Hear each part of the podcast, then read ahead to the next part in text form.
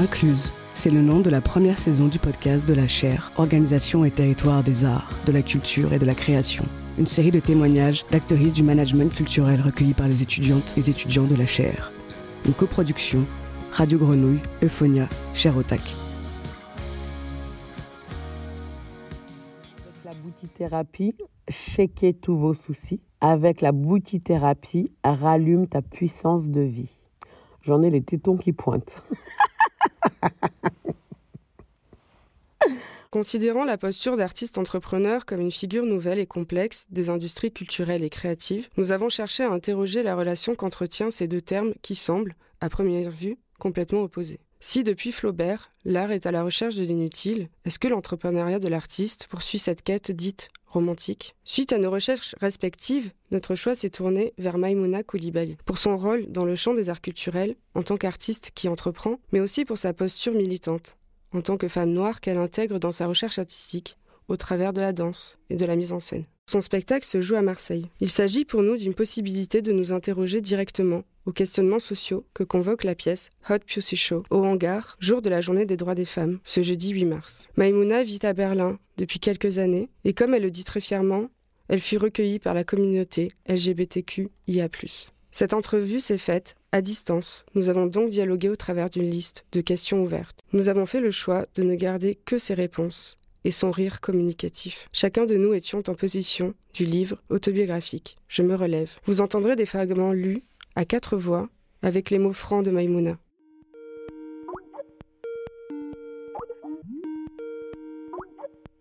Bonjour, je suis Maïmouna Koulibaly. Alors j'ai 47 ans, bientôt 48.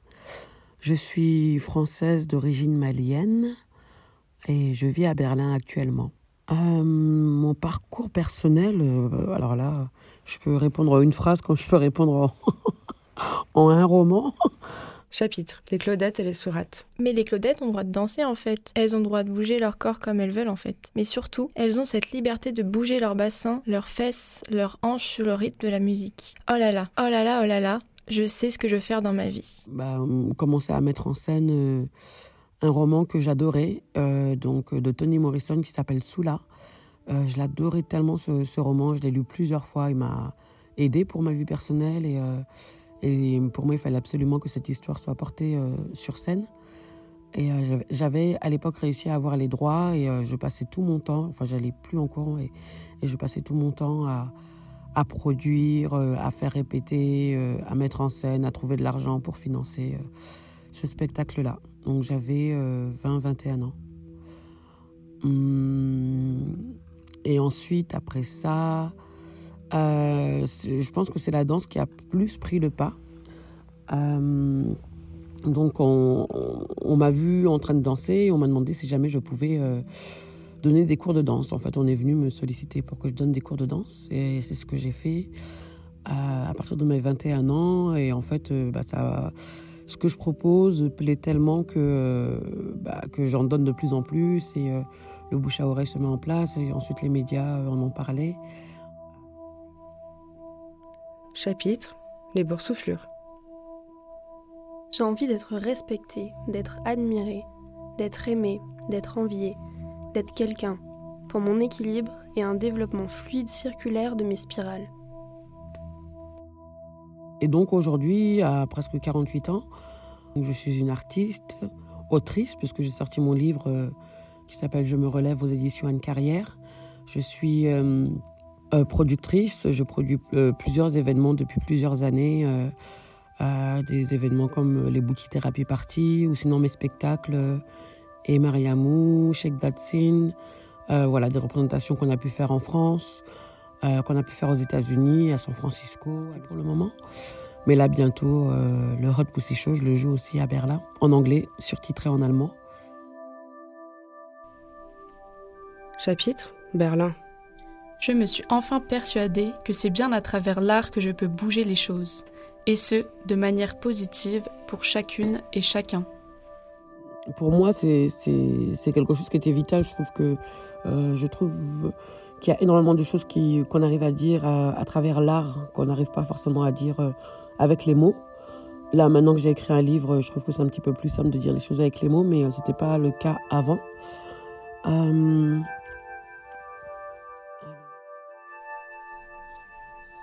Chapitre Un nouveau départ. Alors qu'avec mon ex, le père de ma fille qui m'a énormément aidé côté administratif, j'avais tenté d'avoir le statut légal d'intermittent du spectacle avec l'argent de mes cours de danse, je décide maintenant d'avoir celui de travailleuse indépendante. Ce que je n'aime pas dans celui d'intermittent du spectacle, c'est que je ne peux pas m'imaginer devoir faire des rôles qui ne me correspondent pas juste pour être sûr d'avoir mes heures. Je ne peux pas trahir l'art de cette façon. Comme j'ai articulé mon métier, c'est plus par rapport au fait qu'il n'y avait pas de rôle qui me correspondait. Donc j'ai dû être productrice, productrice, directrice de casting, metteuse en scène, chorégraphe. Et donc, euh, bah voilà, j'ai dû euh, me, créer euh, des, des postes, des postes différents pour mettre en scène mes propres spectacles avec les savoirs que j'avais réussi à, à acquérir pendant mes études, enfin pendant mes années lycée.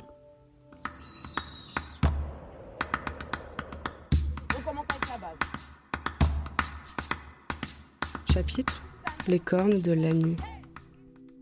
Mais je veux quand même en être certaine. J'essaie d'étudier tous mes mouvements au millimètre près. Quand je bouge, est-ce que c'est moi qui le décide ou le mouvement vient tout seul? Je n'arrive pas à trouver de réponse. J'ai réfléchi souvent et vraiment, j'y arrive pas. Quand je suis sur scène, je vole, je plane, je... Oh là là, quand je découvre euh, une salle euh, de spectacle pour la première fois, la première chose, c'est regarder la scène, l'observer. Euh, vraiment dans enfin, chaque millimètre carré, quoi. Observer toute la scène, regarder voilà la hauteur, ce qui se passe dans tous les coins. Côté court, côté jardin, en haut, en bas, voilà la profondeur, euh, comment sont installés les pendrillons. Euh, voilà, tellement de choses. J'adore la scène. Ce que j'aime, ce que je ressens quand je suis sur scène, c'est que je m'entre dans un endroit où tout est possible. Tout est possible sur une scène. On peut laisser libre cours à tous ces fantasmes. Vraiment, tout est possible sur une scène. Et juste de savoir, d'avoir cet espace euh, de liberté, c'est quelque chose qui me transcende. Chapitre Berlin. Me sentant finalement bien à Berlin, grâce à ces grands espaces et à la présence de la nature dans la ville, je trouve enfin le temps de me poser, de décortiquer et de débriefer toutes ces années de danse, de théâtre et d'événements. Chose que je me suis jamais permis de faire. Dès que je finissais un projet, il fallait absolument que j'en commence un autre. Pour rester dans cet état qui ressemble à une espèce de transe qui me prouvait que j'étais vivante. Euh, je me sens plus acceptée à Berlin que je l'étais euh, en France. Donc une maman isolée, euh, voilà, avec ses deux filles, qui est, qui est, comment on appelle ça déjà, qui est indépendante, travailleuse indépendante, noire. Bon, en tout cas, il y a beaucoup de racisme ici, hein, il faut le savoir. Mais au moins, c'est clair. Je trouve qu'en France, c'est beaucoup plus hypocrite. Là, à Berlin, c'est clair. Dans la rue, euh, tu sais avec qui tu vas blaguer, avec qui tu vas pas blaguer. Et c'est pas grave. Enfin, moi, je préfère euh, voir ça que euh, qu'autre chose. Malheureusement, j'ai fait énormément de choses gratuites en France, que ce soit sur les plateaux télé, alors que je me suis rendu compte que quand ils demandaient mon équivalent en mec, on proposait de l'argent, alors que moi, on me demandait toujours de venir gratuitement ou sinon pour des shows, tout ça. À chaque fois, moi, je me prends la tête à négocier les prix. Et bon, il y a plein de plans que j'ai perdus parce que des gens sont là, bon, bah, non, nous, on veut pas payer ça, on ne paye pas ça. Et donc, voilà. D'autres plans que j'ai faits, mais à des prix euh, vraiment petits. Les obstacles pour mon livre, je vais dire que c'était euh, euh, ma façon de parler, ma façon d'écrire qui ressemblait trop à une façon de parler et qui ne plaisait pas à plusieurs personnes qui ont pu le lire qui trouvait que voilà qu'il fallait changer la langue, qu'il fallait faire de la littérature et euh, de la littérature commune, on va dire. Et moi, ça ne m'intéressait pas de faire, euh, de raconter mon histoire à travers euh, de la littérature commune. Je voulais la raconter avec mes mots, la cracher avec mes mots, voilà, le dire en douceur avec mes mots. Mais voilà, c'était très important que ma parole existe dans ce livre, que ce soit pas juste on raconte l'histoire de la pauvre petite Maïmouna, mais euh, voilà, que je raconte avec mes tripes, avec ma voix, avec ma rage, avec euh, euh, mes joies, mon histoire. Chapitre Lynchage. Les villes pouvaient acheter notre spectacle jusqu'à 5500 euros la représentation, ce qui me permettait de payer les 11 artistes sur scène, tous les frais qu'engendre une représentation et surtout de pouvoir produire d'autres représentations à Paris. Certaines salles nous demandaient 2500 euros en location de salle. Ce que je ne comprenais pas à ce moment-là, c'est que pour remplir une salle qui demande cette somme, il faut presque la moitié en plus en communication. Ça coûte cher de faire du théâtre, surtout avec une si grande distribution. Dès que Mister Nouveau Président est passé, toutes les villes qui louchaient sur le spectacle se défilent. Plus personne ne veut, ou plutôt ne peut, l'acheter à la suite des élections municipales de l'année suivante. Grosse coupe budgétaire sur la culture. Mais il veut ma mort ou quoi? Se faire élire en nous salissant, les miens et moi, et passer son quinquennat à nous empêcher de nous exprimer, de respirer Aviso importante. Por favor, esté atento a la información mostrada en los monitores. Oui, je, je me considère comme une entrepreneuse, bien sûr. Une artiste entrepreneuse, c'est comme une productrice comme une directrice artistique, euh, comme une metteuse en... Enfin voilà, euh, quelqu'un qui, qui, qui, gère euh, de A à Z tous les aspects de, du projet. Chapitre Flashback. Je me rends compte que toutes ces émotions fortes que je veux ranger quelque part, toutes ces énergies qui sont restées bloquées, tous ces cris qu'on m'a empêché de libérer s'expriment depuis des années à travers la boutithérapie et qu'il est temps maintenant de passer à la vitesse supérieure. Je sais que ça va prendre du temps, que j'ai beaucoup de choses à faire différemment si je veux que ce que j'ai développé en moi se transcende. Comment rendre mes spirales toujours vivantes et en former en réserve pour savoir encaisser les coups durs? Comment surtout ne pas les laisser se faire grignoter par le sournois néant?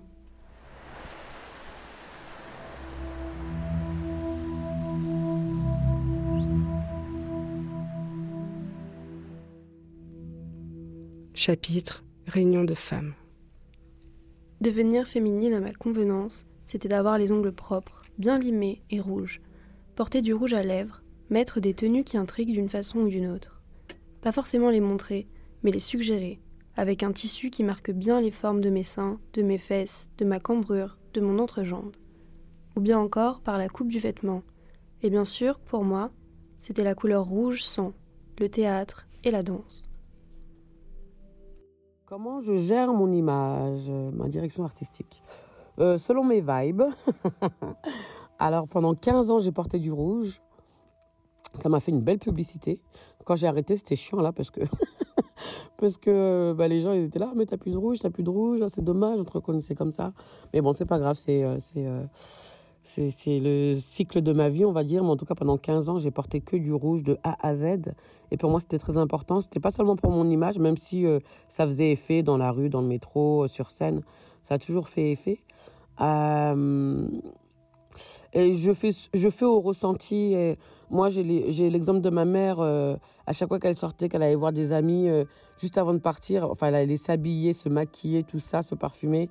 Et juste avant de partir, elle se présentait devant nous moi, j'étais en extase devant elle. J'étais là, genre, oh là là, t'es trop belle. Waouh, oh le tissu. Oh là là, mais comment c'est beau. Et euh, voilà. Et donc, euh, enfin, je pense que j'ai pris ça d'elle euh, de quand je sors ou quand je dois être sur scène ou quand je vais à un, événement important, d'avoir quelque chose, un petit truc en plus. Moi, j'aime beaucoup les chapeaux. ouais, j'aime les chapeaux, j'aime les talons.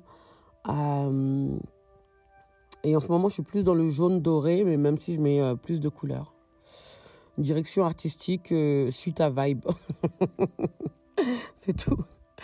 Voilà, c'est par rapport à mes émotions en fait. Je pense que je reflète euh, mes émotions, ce qu'il y a à l'intérieur de moi à travers mon, à travers mon style, enfin mon style, mon look, on va dire.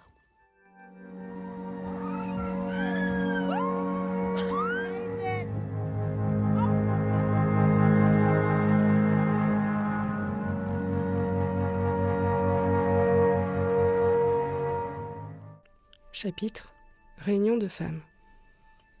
La boutithérapie, c'est un concept que j'ai créé depuis presque 20 ans.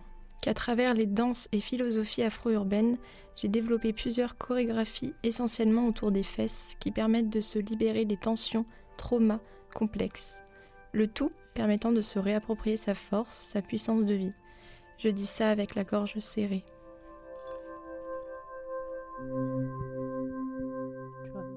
Pour euh, bouger les émotions, checker les émotions qu'on a à l'intérieur du corps et en faire le tri pour mieux dégager les négatifs et laisser de la place aux positifs et euh, créer, euh, voilà, créer un espace de, de création, d'idées, voilà, quelque part où on peut développer ses idées. C'est aussi un acte politique quand on va faire nos flash mobs pour nous, c'est très important de ne pas laisser ça à l'intérieur de nos salles de danse et on fait souvent des, flash mobs. En général, c'est autour, des journées des femmes. Et euh, pour nous, c'est très important de nous montrer avec nos corps, avec nos tenues, avec euh, ce qu'on est en réalité, quoi, pour se réapproprier l'espace public. Chapitre Nouveau départ. Dans le statut de travailleuse indépendante, c'est le mot indépendance qui me plaît tellement. Tout dépend de moi aussi. Si ça réussit, c'est grâce à moi. Si ça rate, c'est à cause de moi. Mais ça demande énormément de travail. On ne compte pas les heures ni les horaires. Et puis, je ne peux pas me permettre d'être malade. Si on veut être payé, il faut travailler. Mon année commence bien. J'ai beaucoup d'élèves qui s'engagent pour l'année. Elles me donnent des chèques. Je ne peux pas les mettre sur mon compte courant. Je dois créer un professionnel. Ok, comment ça se passe pour qu'une femme noire puisse se créer un compte en banque professionnel? En tant que femme noire, euh, je sais très bien que ça, a freiné mon envolée artistique et entrepreneuriale parce que d'un côté, il y a des rôles euh, qu'on n'a pas voulu me confier parce que je suis noire et qu'il fallait que ce soit une blanche qui fasse ça parce que s'il faut prendre une noire, il faut qu'elle soit noire. Et de l'autre côté, c'est parce que euh, si on veut me prendre, c'est pour des rôles clichés. Et c'est, j'ai pas fait trois ans au lycée de théâtre pour me retrouver à faire la voleuse, euh, l'infirmière ou euh, l'illettrée, quoi. À faire que ça et sans profondeur dans les personnages, encore s'il y a une profondeur, voilà, mais. Et euh, donc, en fait, ça a freiné mon envolée artistique. Il y a autre chose aussi, mais après, je ne sais pas si ça correspond seulement aux femmes noires, mais il y a quelque chose que j'ai toujours refusé dans, dans ma carrière, c'était de coucher. Coucher pour réussir. Et en tant que femme noire, je pense que c'était automatique quoi. mais apparemment pas que les femmes noires, mais en tout cas en tant que femme noire. Et donc le fait d'avoir dit non à plusieurs propositions, bah, ça m'a ça, ça a empêché euh, mon envolée artistique et entrepreneuriale. Et aussi l'autre chose, ça va être euh, euh, mes discours, mes discours, ce que je veux dire, ce que je dis dans mes spectacles. Là, on me dit, oh non, mais ça, c'est trop politique. Donc, ça veut dire que si je monte sur scène, c'est juste pour bouger mon boule.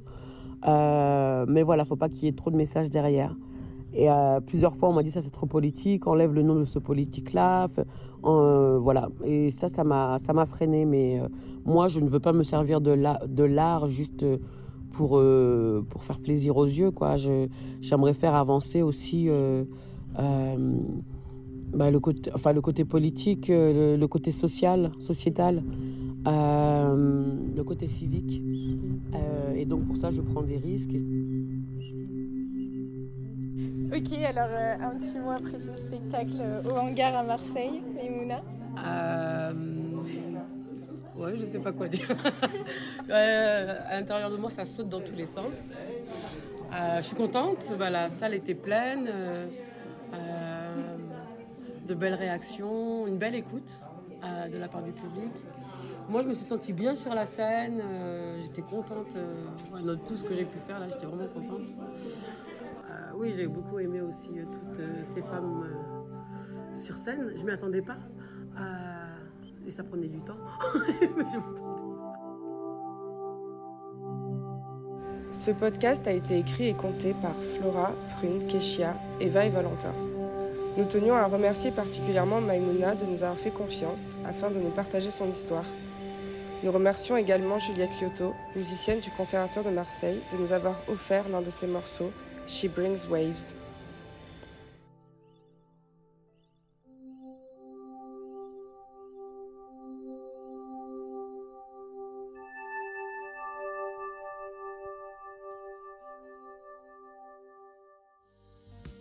Venez d'écouter un épisode d'Incluse, une coproduction Radio Grenouille Euphonia, cher Otac.